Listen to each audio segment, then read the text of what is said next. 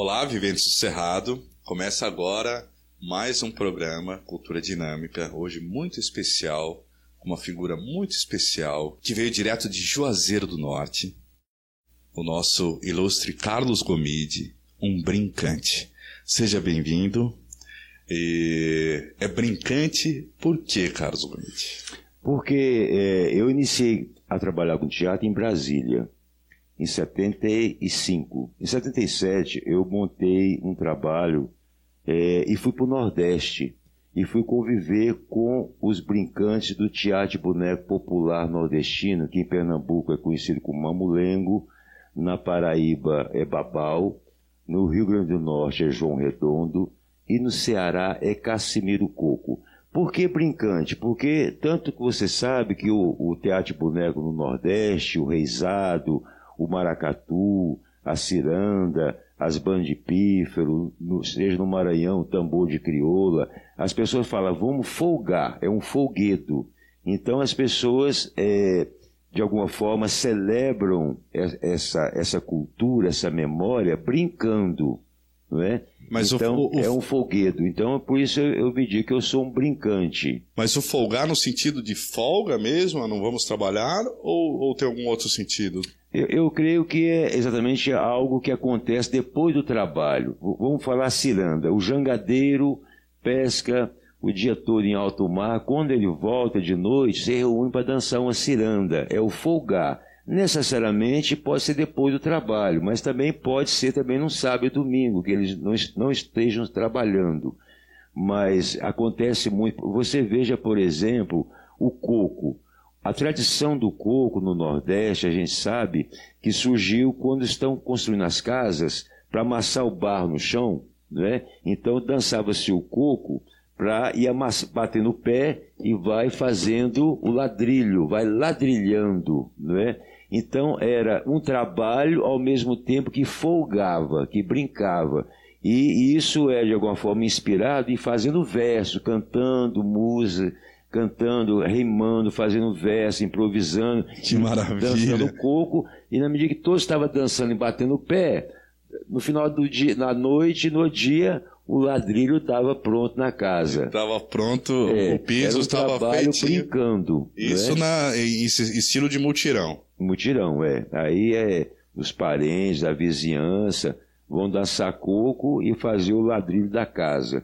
E necessariamente também, seja no campo, na, no subúrbio, as pessoas, os brincantes da cultura popular, são quem? São pedreiros, são carroceiros, são jangadeiros, são, são, são é, artesãos de modo geral, e no final da tarde, à noite, se reúnem para brincar um rezado, tocar uma banda de pif, brincar um maneiro pau, né, o cavalo marinho, o tambor de crioula, o cacuriá. Quer dizer, é um celebrar da memória que, da que cultura. riqueza, né? Brincar. Essa, essa, essa, essa, essa riqueza cultural nordestina é, é, um pouco, é um pouco diferente, até mais aflorada aqui em outros lugares. O, o, que, que, o que, que o senhor pensa que que levou a isso? É a questão de, de querer é, desobstruir ou, ou querer se é, aliviar dessa questão do trabalho depois ou questão de manter a relação da comunidade? O, o, como que você vê, o senhor vê essa questão da riqueza popular né, nordestina, de Juazeiro? Quais as, as influências que levaram a isso? Olha, é, é, eu penso que é algo que pode ser estudado e aprofundado, mas uma das coisas que a gente pode identificar, veja bem, a colonização começou por ali, né? Então, os portugueses chegam na Bahia. E a gente sabe que uma das primeiras capitanias hereditárias a florescer foi em Pernambuco, através da cana-de-açúcar. Então, a colonização começa por ali. Depois do, da, do pau-brasil, da cana-de-açúcar, o ciclo do gado, então, é, acontece por ali. Ah, já o povoamento do, do, do Sudeste, do Sul, é posterior. Tanto é que a gente percebe que alguns folguedos que existem nas regiões Sudeste, né, foi influência de nordestino que vieram, seja o boi de mamão, o, o, que tem Florianópolis. É, que tem Florianópolis. Por mais que a gente perceba o boi mamão, pode ter uma influência dos, da ilha de Açores também, que o boi é um, um personagem universal. Mas a gente vê o, é, o Maneiro Pau em São Paulo, a gente vê o boi pintadinho no Rio de Janeiro, que eu creio que pode ter influências nordestinas. Mas, primeira coisa, então, a colonização começa por ali. E a gente sabe que é, nesses folguedos, nessas brincantes, nessa memória, existe, pode-se dizer, uma influência muito grande é, dos portugueses, do negro e também a, a influência indígena e uma influência muito grande que a gente percebe que é mourisca, dos mouros. A gente sabe que vários cristãos novos vieram para o Nordeste, devido à Inquisição em Portugal, na Espanha, muitos vieram para o Nordeste, eram os chamados cristãos novos, né? Em Portugal, nós sabemos que a Península Ibérica, durante muitos, quase 600 anos, não é? praticamente foi dominado pelos mouros. Mouros otomanos, né? O Império Otomano que chegou até lá. Exatamente, e deixou uma influência muito grande na cultura ibérica e que vem para o Brasil. Então, assim, a gente percebe que é, o folguedo nordestino, ele tem essa influência muito forte do português, do índio, do negro muito forte e também mourisca. Quando você quer, você dá um exemplo mais conhecido, quando você vê, por exemplo, os paramentos do chapéu dos cangaceiros.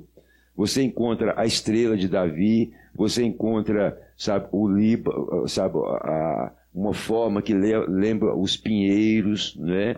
Então você percebe uma influência é o da bandeira libanesa. Né? Fora os nomes, você vê a palavra almocreve, que era aquele que conduzia as tropas de burro. Almocreve é uma palavra indígena, não é? Aliás, perdão, mourisca, não é? Você vê no Nordeste, você não vê sebo de livro, você vê alfarrábio. Você chega em Natal, você vê lá alfarrábio. É uma palavra também. Que são a venda de livros usados. Livros usados. Então, essa influência é muito grande é, na cultura nordestina. Eu acho que esses fatores, primeiro, são os estados, primeiro, começa a colonização, é primeiro a receber as grandes levas de negros, também a partir de Salvador, Pernambuco, devido ao cultivo da cana-de-açúcar, do, do, florescimento dos engenhos, a, a, influência indígena também, não é? e também a vinda dos cristãos novos, que vem com toda uma riqueza também, na a rabeca. A rabeca é muito comum no Nordeste. Não, é essa, esse, entre aspas, improviso que adaptar o violino para feito de forma artesanal aqui brasileira foi uma coisa muito interessante. A rabeca você vê em várias regiões do Brasil também, né? Uma coisa Sim. tanto tocada com arco, né? Com a, uhum. com a, com a é, com esse arco, como também é, tocado de outras formas, né? De até até como um pequeno, uma pequena viola em alguns casos, né? Sim. Sim. E essa, e essa questão, tá, dessas, dessas práticas é, do mamulengo, o que, que é o mamulengo? Por que, que é, chama mamulengo, né? Fala um pouquinho mais sobre isso, sobre essa prática é, e a sua, a sua relação com o mamulengo. Bom, a minha relação, veja bem, como eu falei, eu comecei a trabalhar com teatro em Brasília, em 75. Eu fazia parte de um grupo chamado Carroça, né? E, e eu é, entrei é, numa experiência de teatro no SESC, da 913 Sul, com um diretor chamado Humberto Pedrancini. E comecei a fazer teatro. Trabalhava em uma papelaria de manhã e de tarde e à noite ia para os ensaios. Né? Em determinado momento eu resolvo, uma, resolução de viver de teatro. Até tinha um amigo meu que tinha vindo de São Paulo, Gilvan, e eu comentando com ele, pá, eu quero viver teatro, eu, eu não quero mais trabalhar em mais nada, eu quero viver teatro. Rapaz, você jamais vai poder ver teatro. É por quê? Porque, veja bem, você, você fazer, um, fazer teatro, você tem que fazer um curso de arte dramática. Você tem que ir para São Paulo, você tem que ir para o Rio fazer. Você não tem condições de fazer, você não tem. Como você vai pagar um curso de arte dramática? Quem pode fazer teatro é Miguel, é Celso, que era do grupo também. Que o pai do Celso é, é, é gerente banco, o do Miguel também. Então ele tem grana para ir para São Paulo, Rio e, e fazer um curso de arte dramática você não tem.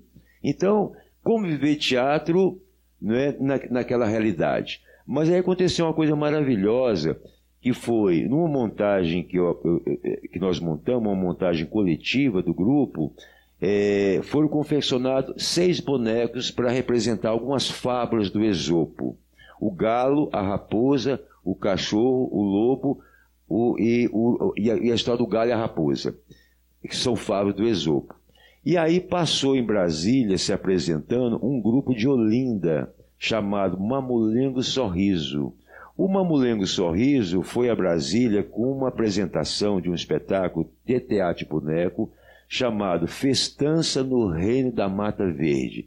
Esse espetáculo era um espetáculo inspirado no mamulengo nordestino. O que é o mamulengo nordestino? É uma forma de teatro boneco, geralmente feito na zona da mata ou nas periferias do Recife.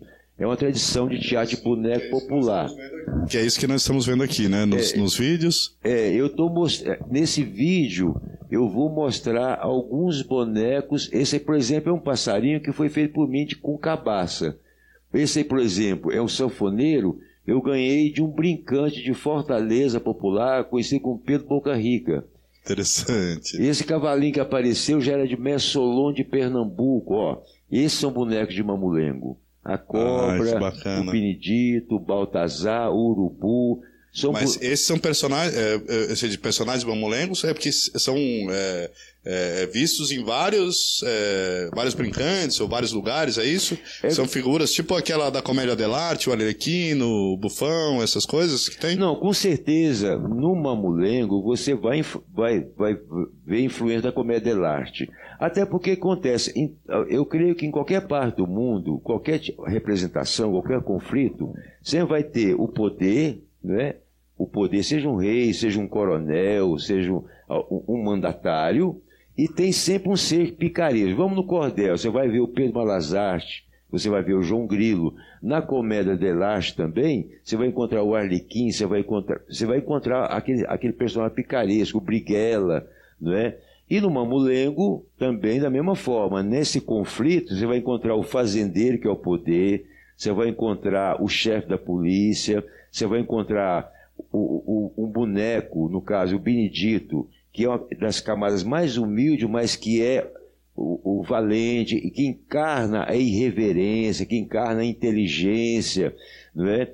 Então, assim, e o mamulengo... Como se fosse um espelho social, né? um reflexo da realidade que as pessoas conhecem. Exatamente. Pra, até para falar uma linguagem que as pessoas entendem. Exatamente. Você falou algo que o Fernando, Fernando Augusto, que, que era o diretor do Mamulengo Sorriso, o livro dele que ele faz sobre Mamulengo, ele diz: Mamulengo, um povo em forma de bonecos. Porque o Mamulengo retrata a comunidade, isso que você mesmo disse. Então, o Mamulengo, o brincante popular, com seus bonecos, ele vai retratar o quê? A sua comunidade. Ali vai ter o fazendeiro, vai ter o policial, vai ter o juiz, vai ter a onça, vai ter a cobra, vai ter o camponês, vai ter o coveiro, vai ter toda essa sociedade e a partir daí ele consegue é, realizar, elaborar suas histórias conforme os personagens que eventualmente vai participar delas.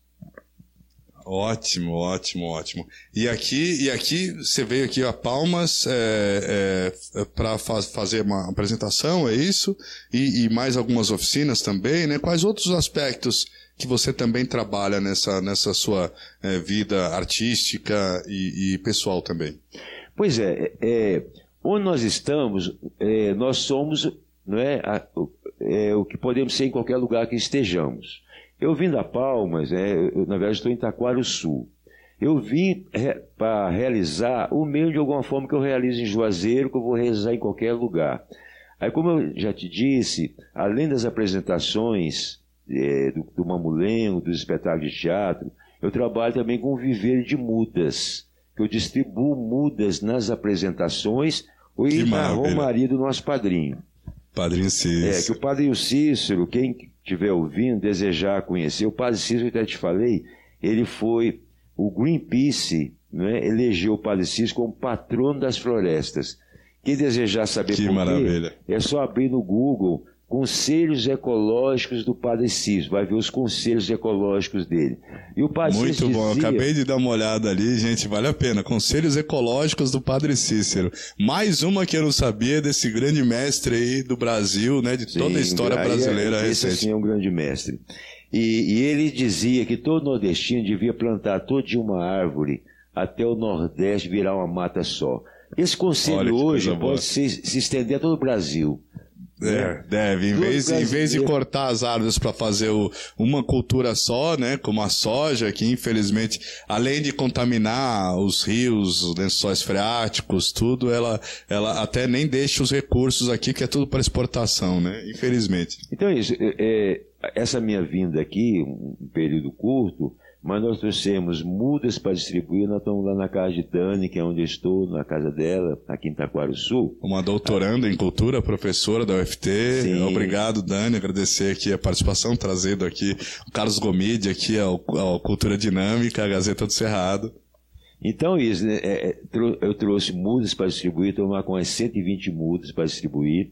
Vamos fazer uma oficina lá na, no, é, no Circo dos Cacos, Taquaro Sul, de fazer o pé de moleque. Então, nós vamos estar lá com um amendoim torrado, com as peneiras para descascar o amendoim, depois apanar, depois pilar no pilão, depois vai para o tacho fazer o doce. No final, todos vão celebrar só. o alimento. né?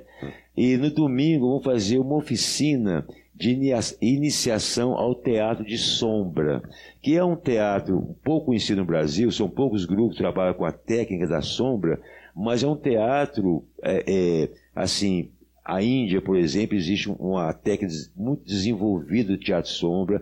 Na Turquia também existe. É, na China, é? há 4, 5 mil anos atrás.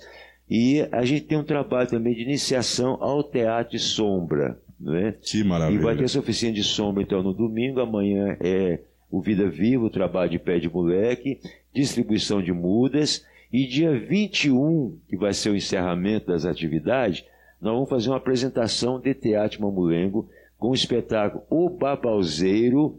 Vai ser Olha domingo, só. dia 21, às 7 da noite, lá no Circo do Escaco, em Itaquaruçu, que nós queremos convidar os papais, as mamães, as crianças, que é uma brincadeira para todas as idades, para que possam ir lá celebrar conosco essa brincadeira.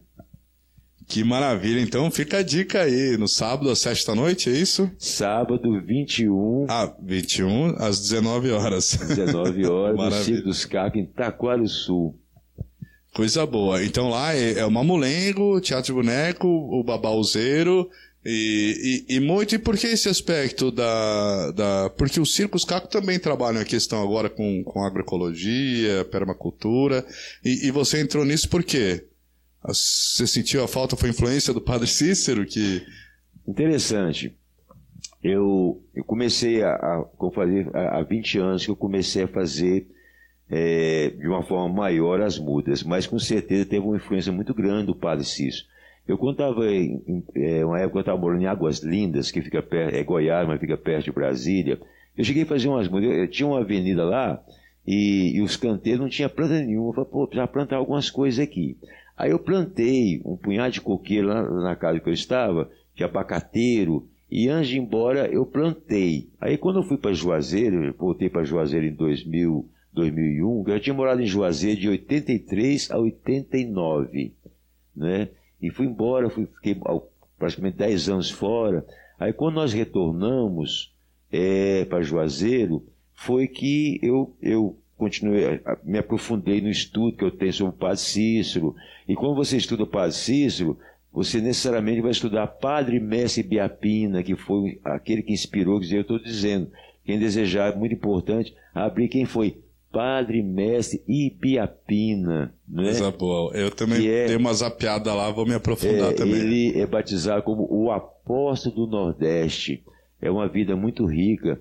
E quando você lê Padre Mestre Piapina, você vai chegar no Padre Cício, você vai chegar no Antônio Vicente Mendes Maciel, que é o Antônio Conselheiro de Canudos. Olha só. E quando você chega no Padre Cício, vai chegar no José Lourenço, que foi o criador da comunidade do Caldeirão, que foi uma comunidade muito semelhante a Canudos, que foi destruída em 1937 na Chapada do Araripe. E depois dessa comunidade teve mais uma destruída que foi a comunidade Pau de Colher, que ficava na fronteira da Bahia com o Ceará e Pernambuco, né? que era do Beato Senhorinho.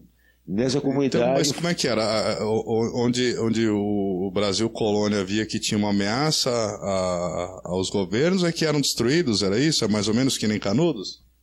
Exatamente. É, o que incomodou, de alguma forma, foi isso. Né? É, é Nessa sociedade que nós vivemos, né, é, qualquer comunidade que começa a compartilhar, né, que começa, ou, seja, os frutos do trabalho começam a ser compartilhado, que começa a ter uma busca de irmandade, não é? que busca fazer daqui um pedacinho do céu, porque a gente vai perceber o seguinte: Antônio Conselheiro era, era profundamente religioso, Padre Mestre Biapina também, José Lourenço também, o Beato Senhorinho também, Passis também. O que, que eles buscavam? Eles buscavam, de alguma forma, recriar as primeiras comunidades cristãs.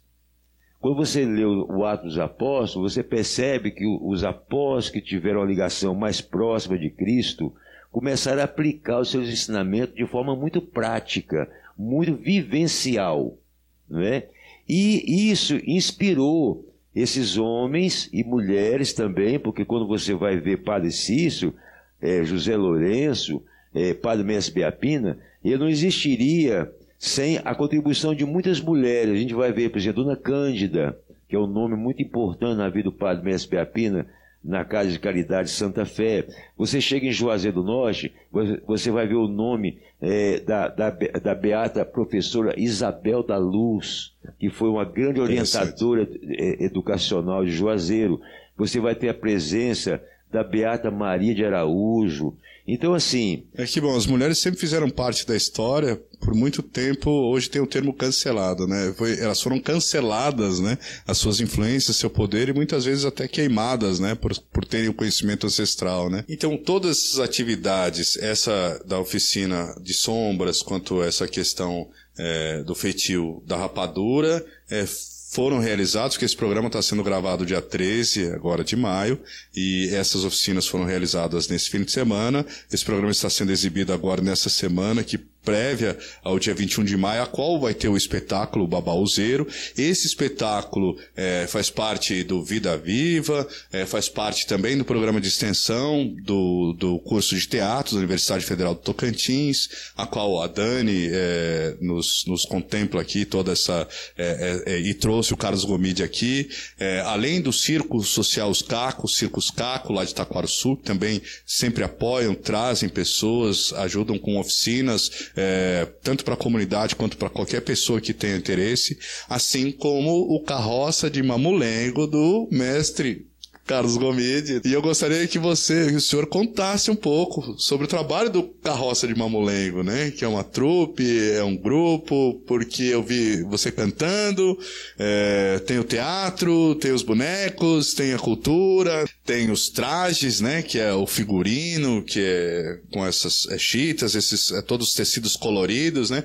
Então conta mais um pouco sobre esse, esse trabalho, de onde que veio, como que surgiu, eu vi que tem os seus filhos também participam, né? Então conta para nós é, sobre a carroça de Mamulengo.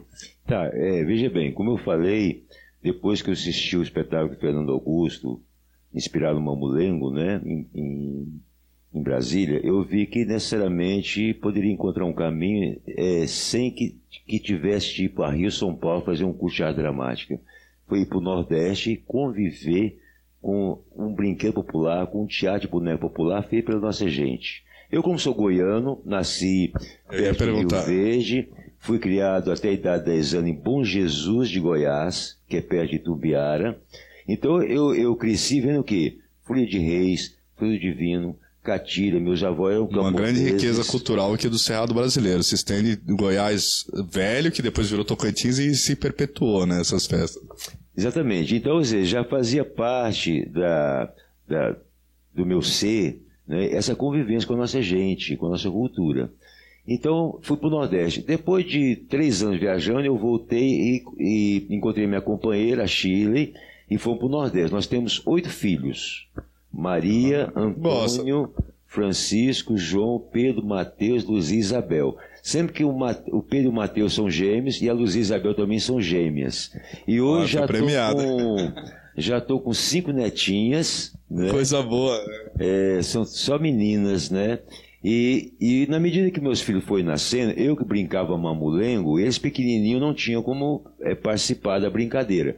E aí eu comecei, eu com o Chile, a criar um espetáculo que eles pudessem participar. Então, desde pequenininho, eu fiz uma burrinha para Maria, começou a brincar com a burrinha, inspirado no risado. Depois fiz um cabritinho, depois fiz um tamanduá, um boizinho, um jaraguá, uma miota, um dragão joga fogo pela boca. Fomos construindo um espetáculo a partir deles, né? E agora, por outro lado, quando você viaja o Brasil, eu creio que todo artista, né, ele, em contato com a sua gente, não tem como de alguma forma não aflorir nele um desejo de amor, de carinho, de busca que, nossa, que nossa gente seja feliz. Porque quando você brinca numa rua, numa praça, numa feira, numa escola, você vê essa desigualdade social muito premente. Uns têm casa, outros não têm, outros têm pão, outros não têm, ou, ou de alguma forma por, passa por várias necessidades de, de tem um abismo social ainda saúde moradia saneamento Bom, então o que, é que acontece? Eu sempre disse para meus filhos: olha, por mais que seja bela nossa brincadeira, que ela possa ser emocionante, isso é sempre muito pouco, porque a maior arte é a vida. Então, o que nós podemos, pudermos contribuir com ações para que a gente possa contribuir um pouquinho para um mundo melhor, eu creio que essa é, é o que é, pode ser de mais importância. E é por isso que, além da brincadeira, a gente procura fazer o alimento. Porque o alimento você também está resgatando uma tradição, uma memória, saber fazer um pé de moleque, saber, saber fazer uma farinha, saber fazer um bolo de mandioca, saber fazer um curau de milho verde, saber fazer uma pamonha, um pão integral. Isso também é memória e é alimento. E além do mais, vocês celebram esse alimento junto. A gente comunga esse alimento depois. O trabalho de plantio de mudas é uma forma também de você estar plantando mudas frutíferas e mudas também né, da, daquela região, está plantando flores, está plantando ervas medicinais, que, que é um conhecimento também está se perdendo, saber fazer um lambedor, fazer, o, sabe, um emplastro, são todos os remédios que a gente pode fazer com as ervas medicinais. Então o carroça é isso. A gente vai aprendendo, a gente vai, vai de alguma forma passando um pouquinho de conhecimento e vai também apreendendo novos saberes. Então o carroça é isso. A minha filha fala que o carroça é uma companhia de teatro e educação. Não que a gente esteja ensinando, nós estamos apreendendo juntos, celebrando um conhecimento em busca de uma vida que faça mais sentido. Ótimo. Mas estão ensinando sim, ensinando e perpetuando a cultura, né? De, de, vários aspectos, de várias influências, desde a influência aqui central brasileira religiosa, até como, como o senhor falou, da questão indígena, quilombola, negra, né? De, de dos, dos mouros, né? É, e do teatro de sombras que vem, né? Até os mouros, que são os otomanos, que eram da região da Turquia, também, né, vieram perpetuando isso, além da uhum. Índia, né, toda Sim. essa riqueza cultural e cada pessoa que assiste aprende um pouquinho, com certeza. Então agradeço demais a sua participação. É, se você quiser falar mais alguma coisa, dar uma dica, fazer um convite, fique à vontade. O espaço é seu, a casa é sua. Não, eu, eu, eu quero agradecê-lo por estar aqui, né, podendo conversar. E quer dizer, deixar um abraço fraterno a quem estiver nos ouvindo, não é? Eu sempre digo, é, após uma apresentação, que sempre que o nosso encontro ele, ele possa servir bastante, que seja a sua missão, que a gente se torne mais, um pouquinho mais forte, um pouquinho mais perseverante, um pouquinho mais entusiasmado, para que possamos fazer do Brasil verdadeiramente uma mãe gentil de todos os seus filhos, como diz no hino nacional. Né? É, dos filhos desse as mães gentil. Nós desejamos que esse momento que nós estamos nos encontrando aqui sirva para isso.